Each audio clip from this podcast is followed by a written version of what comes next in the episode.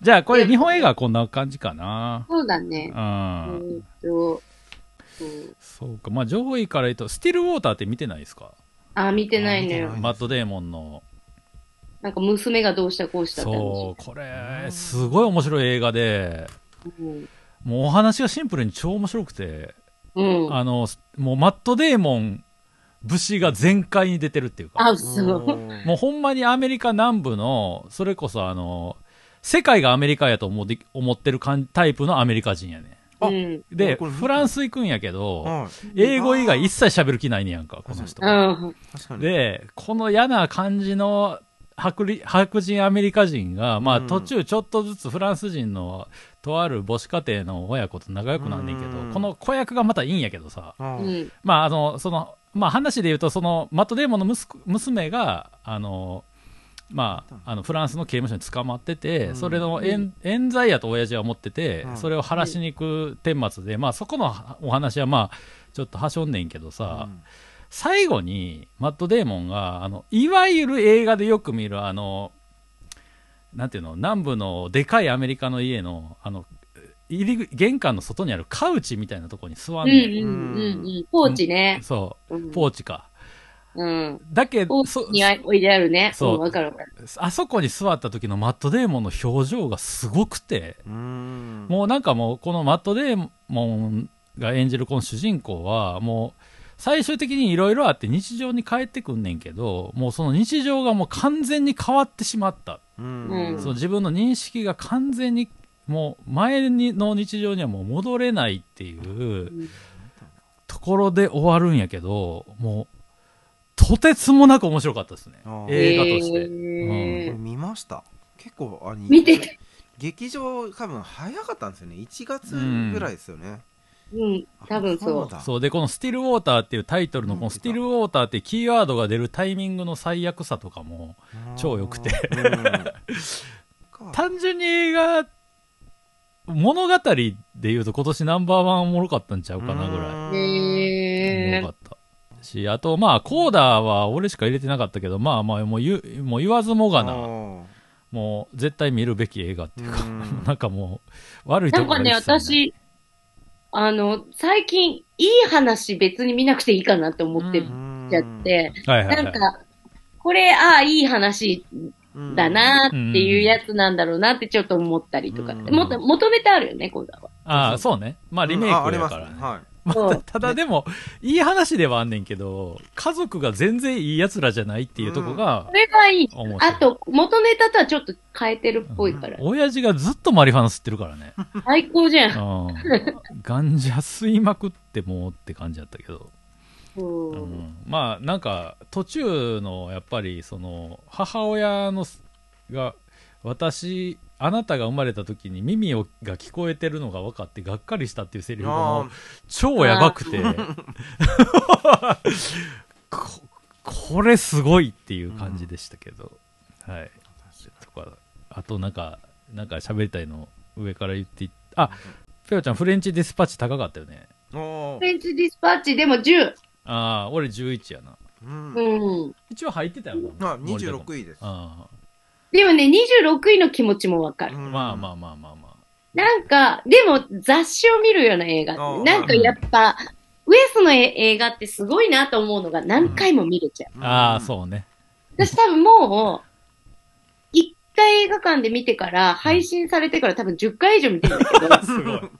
ずっと見れちゃう。う。なんか、小気味わかる。いいし、うん。話もすごい、スッて入ってきちゃうから、うん。だからやっぱそういう意味で、すごい。いや最初のフすごい。ァーストカットの、うん。あの編集長が好きなものの、うん。な並べるだところでもう最高って感じ、そう、そうなのよ。また来たみたいな。あそう。でもまた来たなんやけど、俺はでも今回あでもこれやっぱいいなと思ったんがさエンディングやねん俺。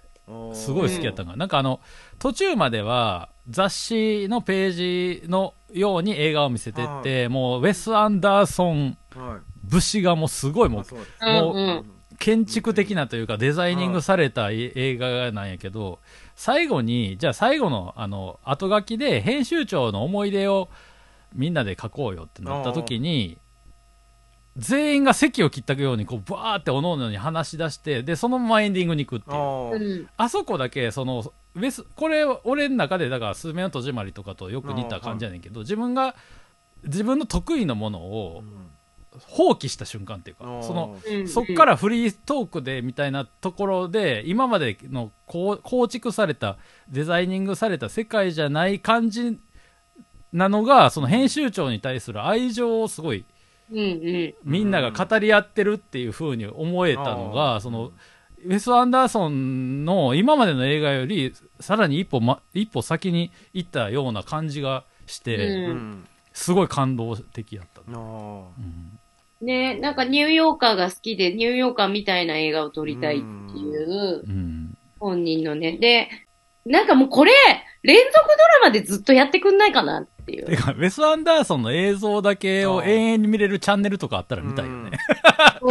なんかピタゴラスイッチ的な気持ちよさっていうか。なんか、まあ、画角的にはさ、ちょっとキューブリックみたいだったりもするじゃん。うん左右対称でとか。うん、あれってやっぱ永遠に見れるんだよね。永遠に見れるね。うん。うんキューブリックもこの間2001年久しぶりに見たけど、うんやっぱこれ延々見れんなと思って。なんかでも、キューブリックって映像的にすごい、あの、広がってるっていうか、オープンなんやけど、ウェス・アンダーソンって、こうね、そそう、で、クローズなんう、だよね。そう、超もクローズやん。なんか箱庭っぽいというか、あれがまたなんか積み木っぽくて気持ちいい。うん。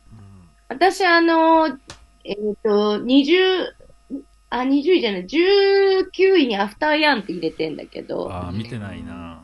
ココナダっていう人が作ってんだけど、うん監督が、うん。あの、コロンバスっていう映画をその前に撮ってて、うん。で、この人が、この人、アフターヤンすっごい良かったわけじゃないんだけど、なんで入れたかって、この人の話をしたくて、あの、ホームページがあって、本人のココナダの。で、えっ、と、もともと映画評論家なんだけど、その評論のスタイルがうん。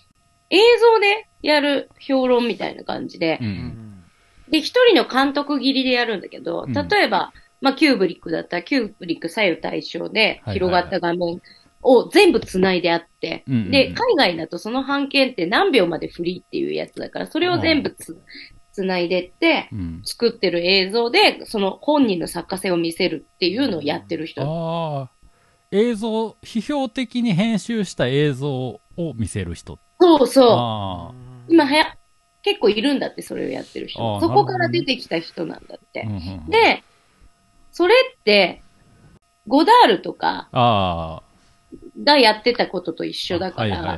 なん、か、この人、まだ多分、これからもっといい作品を撮る。アフターヤン良かったんだけど、うん。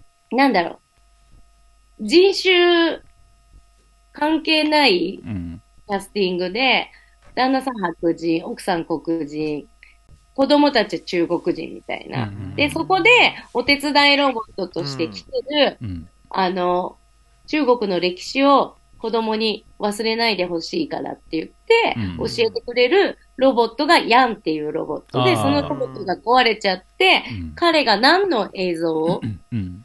見てたのかっていうのを見てて、家族を振り返るっていう。まあ、めっちゃいい話なんだけど、うんそこはめちゃくちゃありきたりだよねって言われてて。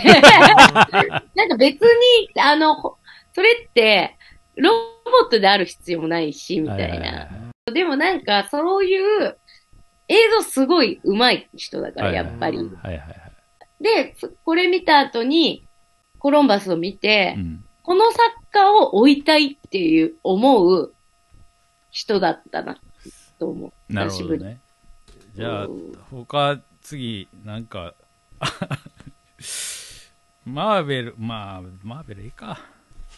カモンカモンは？カモンカモンは、俺は0.1ポイントの中に入ってる。なんかもうあもうなんか良かったんですけどわうん。もう超忘れちゃってるんですよね。でも、なんかあのー変な作りの映画やけど、あの、メッセージはすごい受け取れたっていうか、なんかあ。、なんか私、ガンモンみたいな作り方で好きだったんだよあーなんか本当にあることと、うんファンタジうんーというか物語が入り混じってて、うんうんで、インタビューは本当にホアキン・フェニックスにさせてて、あーはいうん。で、彼らの子供たちの反応は本物でう、うんん。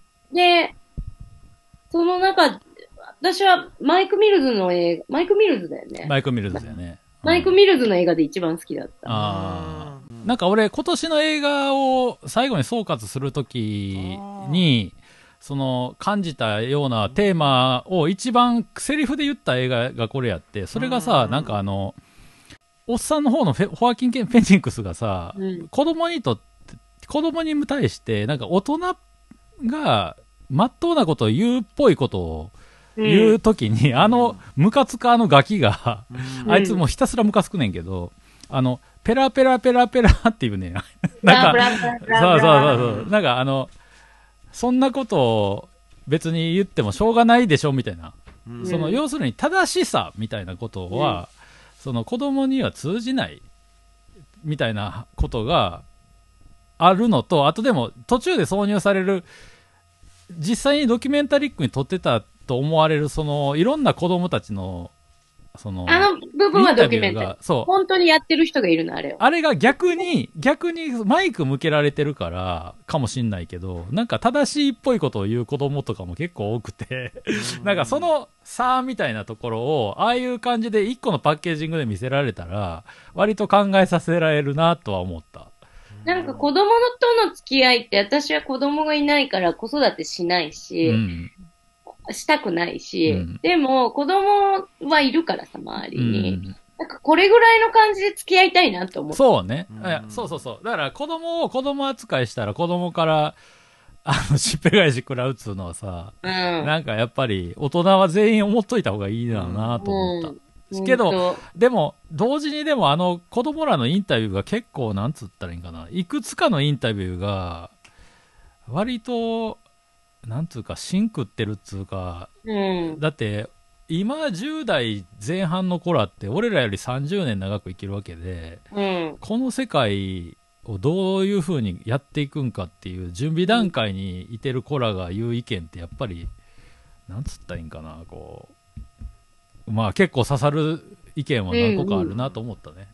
意外にみんなちゃんとか考えてたな。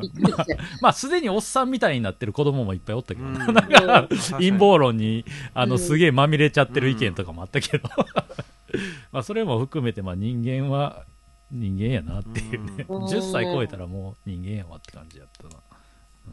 そうなんかでも本当うん。配信でしか見れないっていうのが結構残念だなと思って、うんで、西部戦線異常なしがめちゃくちゃいいのよ。第一次世界大戦のうん。映画で、うん。第一次世界大戦の中で、なんか、やっぱ戦争とか行けな、行かないと一発の大人じゃないよねっていう男の子4人が、うん。その後どうなっていくかっていう話で戦争に行って、うん。で、第一次戦世界大戦って兵器が近代化して、もうとにかく一番最初の大量虐殺が起こったうん。うん映画だから、それがもう余すことなく描かれてて、うん。第一次世界大戦を今やる意味っていうのがすごい、うん。ううんん第二次大戦とかベトナム戦争とかも結構出尽くしてると思うんだけど、うんうん。その、第一次世界大戦、本当に武器もまだそんなにすごくないから、ね。うん。人間と人間が本当に超戦ってるから、で、死者数もすっごいわけ。でもそれって本当に実際刺したり目の前で撃ったりしないといけない数字だから、うん。それを考えるともうすごくて、で、そのすごいの見せてくれるうん。っていう、なんかあの、ほら、今日、一昨年ぐらいにうん映像で見る第一次世界大戦って色つけたやつ。ああ、はいはいはい。覚えてる映像に。はい音と色というんつけたやうんつのやつを、あの、きっちり再現してて。あ本当に。やっぱ、でも戦争映画ってきっちり撮らないと、その、なんていうのかな。やっぱり絶対やっちゃダメだなって思わないといけないから そうかそうか。まあでもい、い映画うんこれは配信、ネットフリックス、え？違ったかな？ああ、そうじゃない。ネットフリ、うん。うん。まあ、劇場で見なっていうんで言うと、まあ、最新の話すると、RRR。ああらあままあまあやっぱりなん3時間。あれでもバカじゃないあれもうずっとバカであよくか ここまで詰め込んだなっていうのででも入れざるを得なかったですね。まあす力は強いよな。はい、感動しちゃってああすごいと思ってうんバカをあの、でも、この3時間ゴールデングローブ歌歌曲賞を取ってるからね。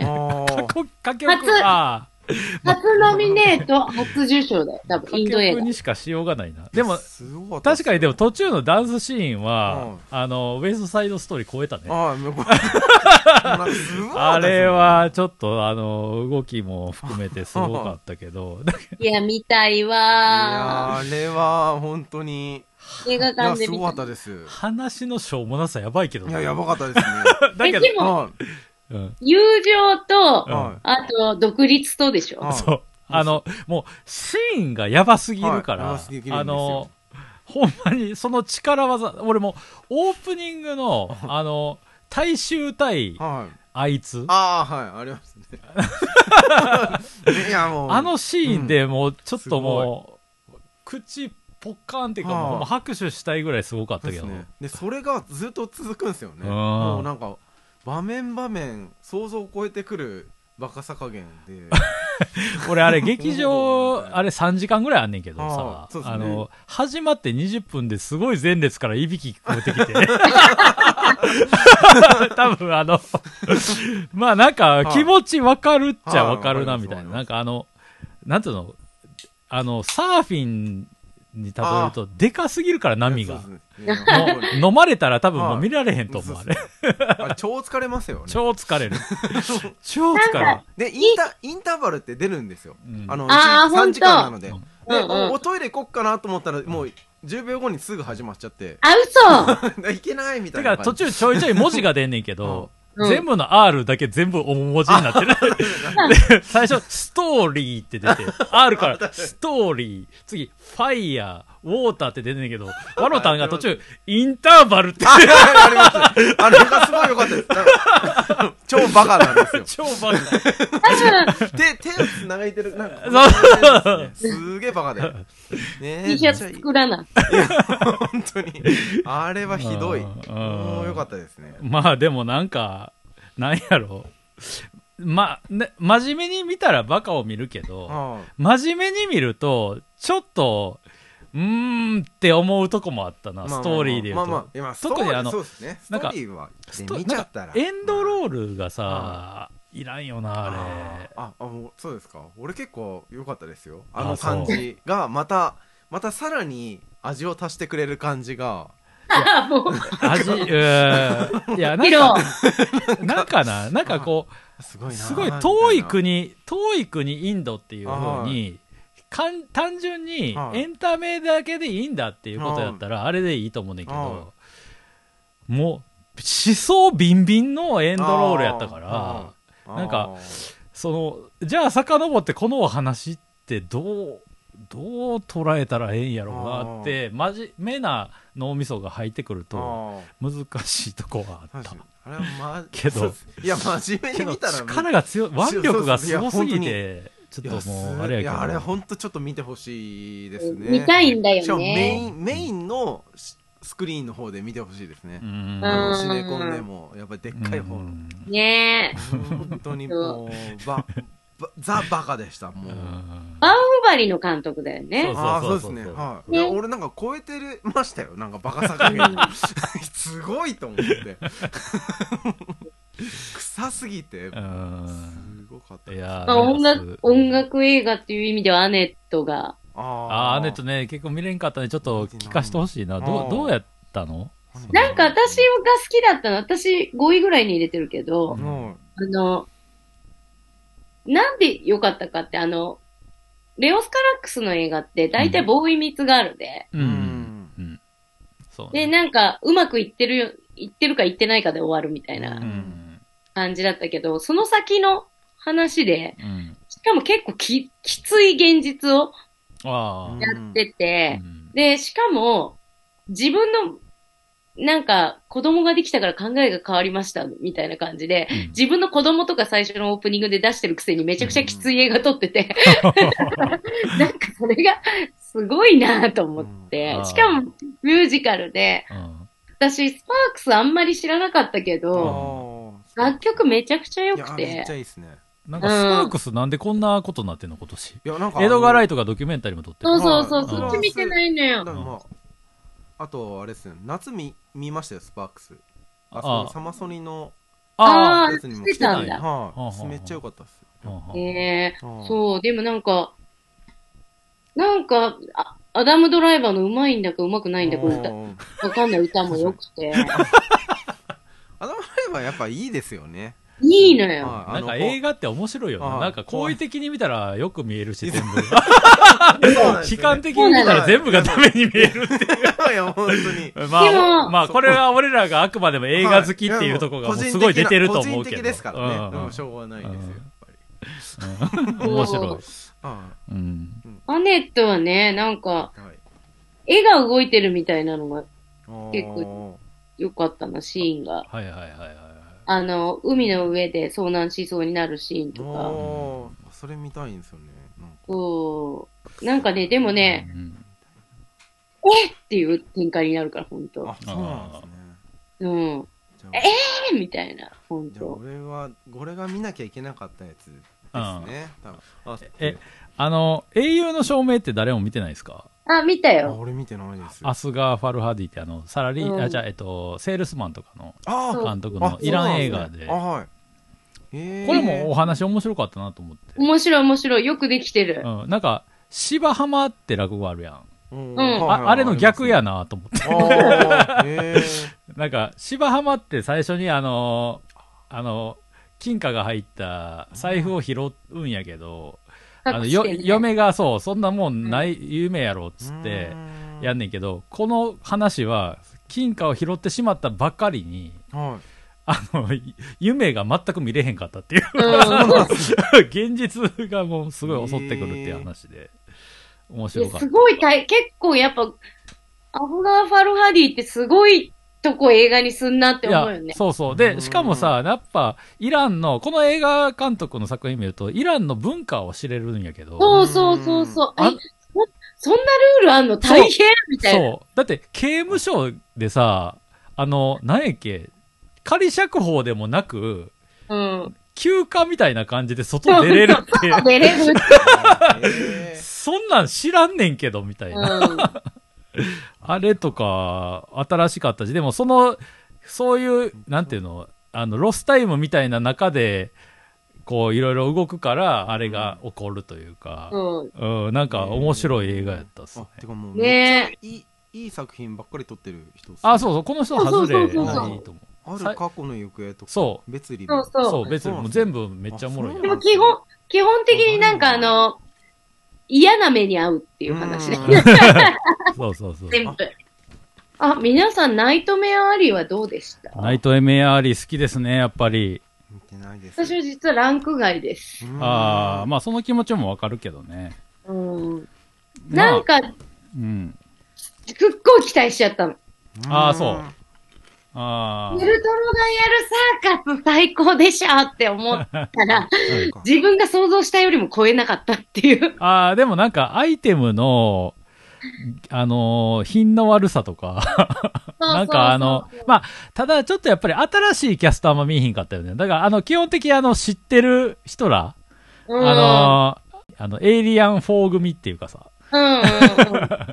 あの人たちがメインになってたから、うんしかもなんかもう、結局、サーカス関係なくなっちゃうっていうのが、うん。すごい残念で。まあでもなんかあのー要はああいう、なんていうの、心理トリックみたいなものを映像化するのって、映画にとってはすごい分が悪いっていうかさ、そんなん、いや、そうなのよ。だから、プレイステージとか、そうそうそうそう。そういう映画いっぱいあるけど、全部面白くないもん。そう。にしては、でも、なんか、ちゃんとそれなりに、おってなる感じ。だからその、あの人たちがサーカスから抜けてからの最初のステージの見せ方とかは、なんか、あ、なんか、ちゃんとそういう風に見えたよっていう風になったから、うんうんうんうんなんか、その感じがずっとあったのも良かったし、俺がこの映画で好きなのは、あの、うんすげえ能力高かったはずやねんけど、あの人。うん。あの、最後に行くほど仕掛けが、ネタが雑になっていくっていう。うん あの、あれがめっちゃおも良かった。なんかあの、うんその、どんどんダメになっていくっていう。でもさ、そもそもが本人のアイデアではないから、うんやっぱ雑になってくのは当然なんだよね。多分、まあそうそうそう自分で何とかしようとしたらそりゃダメなんだよ。そうそうそうそうそう。だあの、そう、あの師匠がいかに偉大やったかって感じやけどさ。もう、あの本、ほあの本欲しいってなった。うん 最後、ただぶん殴って終わるからね。だけど、それがまた、あの、そいつあ、あいつの最初のファーストカットに戻っていくっていうか、そうそうそう。結局、その自分の父親に対する恨みを、ああいう形でしか晴らせへんかったようなしょうもない男なわけやん、あれは。いや、そうですうん。よ。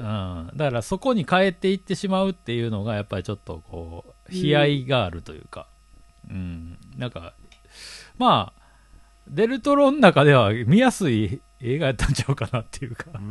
え、でもね、私思ったけど、うん。やっぱデルトロ、ヘルボーイ久しぶりに見て、うん。2、うん。ゴールデンアーミー見て、あれ最高傑作だと思う。いや、そうよ。俺もそう思ってる。ううん。ん。うん。で、もうさ、だって、あのーシェイプオブウォーターも出てくるし、あそだからなんシェかあれうん。をやっぱ抜けてないって思っちゃう、いや、だから、シェイプオブウォーターとか、あと、パンズラビリンスとかって、そう、なんつうの、その、あの人の中のこう、ん内面世界みたいな感じだけど、うん。やっぱり、ヘルボーイが何がいいって、あの、もともといるアメコミのキャラを俺がやつく、動かしたらこうなるぜっていうさ、だからそしかの、も、なんかゴスにしてんのがすごいいい、そうそうそうそうそう、ねそう。で、やっぱ、昔の、なんだっけ、ティム・バートンとはまた違う路線で、うんうんうん。あこれがいいうん。俺でもそれ、それで言うとちょっと一瞬だけ挟むけど、俺、今回の MCU で俺、モービウスって結構俺すげえいいと思ってて、で、それが、あの、うん、あの、なんていうの ?MCU ってもういっぱいもう定番キャラクターいっぱいいんねんけど、モービウスって初出しのキャラで、はで、初出しのキャラってほとんど俺今年良くないのが多かったんやけあど、あ、これ見たわ。でも俺な、初出しのキャラの唯一のメリットっていうのがあると思ってて、はい。はい。それっていうのはそのキャラクターの、そのパーソナリティというかキャラクターのいわゆるキャラクター造形と、映像が唯一完全に合致した形で出せるのって、新キャラの一作目しかないと思ってる、うん。でそれで言うとこのモービウスはめちゃくちゃゴスやし、うん、超ゴシックで、うん。しかもすげえダークなうん。あの表現がすごい良くて、うん。特に血液と影を使ったあ絵画的な表現がこれめちゃくちゃ優秀やったなっていうところで僕は面白いと思あいました、なんかジャレット・レートが主演で、うん。私はジャレット・レートめっちゃ好きだから、うん。なんか期待してたんだけど、うん。ちょい、やっぱジャレット・レート、あの、ジョーカーもそうだけど、うん。もうアメコミのキャラクターやんない方がいいと思って、正直。めっちゃ演技派だから。やしまあえ映像映画としては正直あの最後のおまけとかも全部いらんし、うん。MCU 結構限界確かになくはないなって、うん。フェーズ4に入ってからやっぱちょっと結構厳しいなっていうところは正直あんねんけど。でもそれを言ったら、ブラック、あ、違うか、DC か、こっちは。ブラックアダムはめちゃくちゃ良かったわけ。ブラックアダム見てないっすね。ブラックアダム見たっすね。どう？どう？どう？どう？うーん。あ、嘘。私はね、もう、うん。ロック様肝入りなんいやだよ、ロック様もう俺大好きなんですけど。うん。好ペロちゃんってロック様とかマドンソクとか好きよな結構。き。ガチムチ好きやんな。いや、でもあの、好みのタイプかって言ったら、好みのタイプはジャレット・レッドだから。うん。ああ見る分鑑賞用、うんいや、なんかだって圧倒的になんかすごいじゃん。もうちょっと奇形の人に見るみたいな感じで。うん。今年だからヒーロー映画で言うと結構多かったやん今年は。いや多すぎましたね。で結も構うあの俺明暗分かれたなと思ってて。多すぎました。例えばザ・バットマンとかって俺そんなに高くないんやけど。私も全然、あでもなんかうん。面白かったのはワイルドスピードのシーンがあったんですよね。なんか。あ俺あそれ言っちゃう？はい。それがすごいちょっと異質で面白かったじゃじゃあちょっとちょっとついでに流れで一瞬だけ喋っていい、はい。うんそう、ラブサンダー、今年俺ヒーロー映画最高傑作あなんですけど、あ、はい。あーね。はい。入れてるね。ランランキング上でしたよね。あの、俺がこれ良かったのはって、これ逆ワイルドスピードやなと思ったの。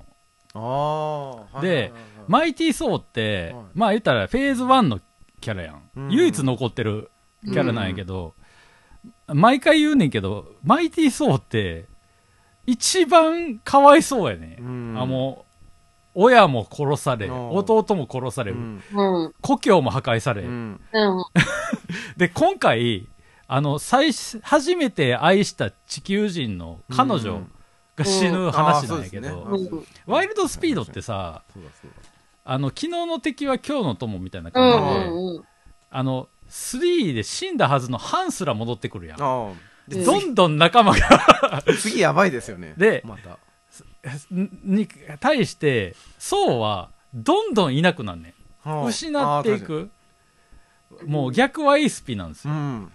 だけど、その、あの、アスガルドがうん地球でニューアスガルドっていうので復興してて、うん。その、で、今回結構、あっと思ったのが、そのニューアスガルドにの住人って地球人だけじゃないねん。うん。でもちろんアスガルド人もいるんやけど、他の惑星の子供たちもそこでいるっていうのを見,、見せてて、うん、要はその、失われたものが再生していくのが地球で起こっててうん、層のは周りで。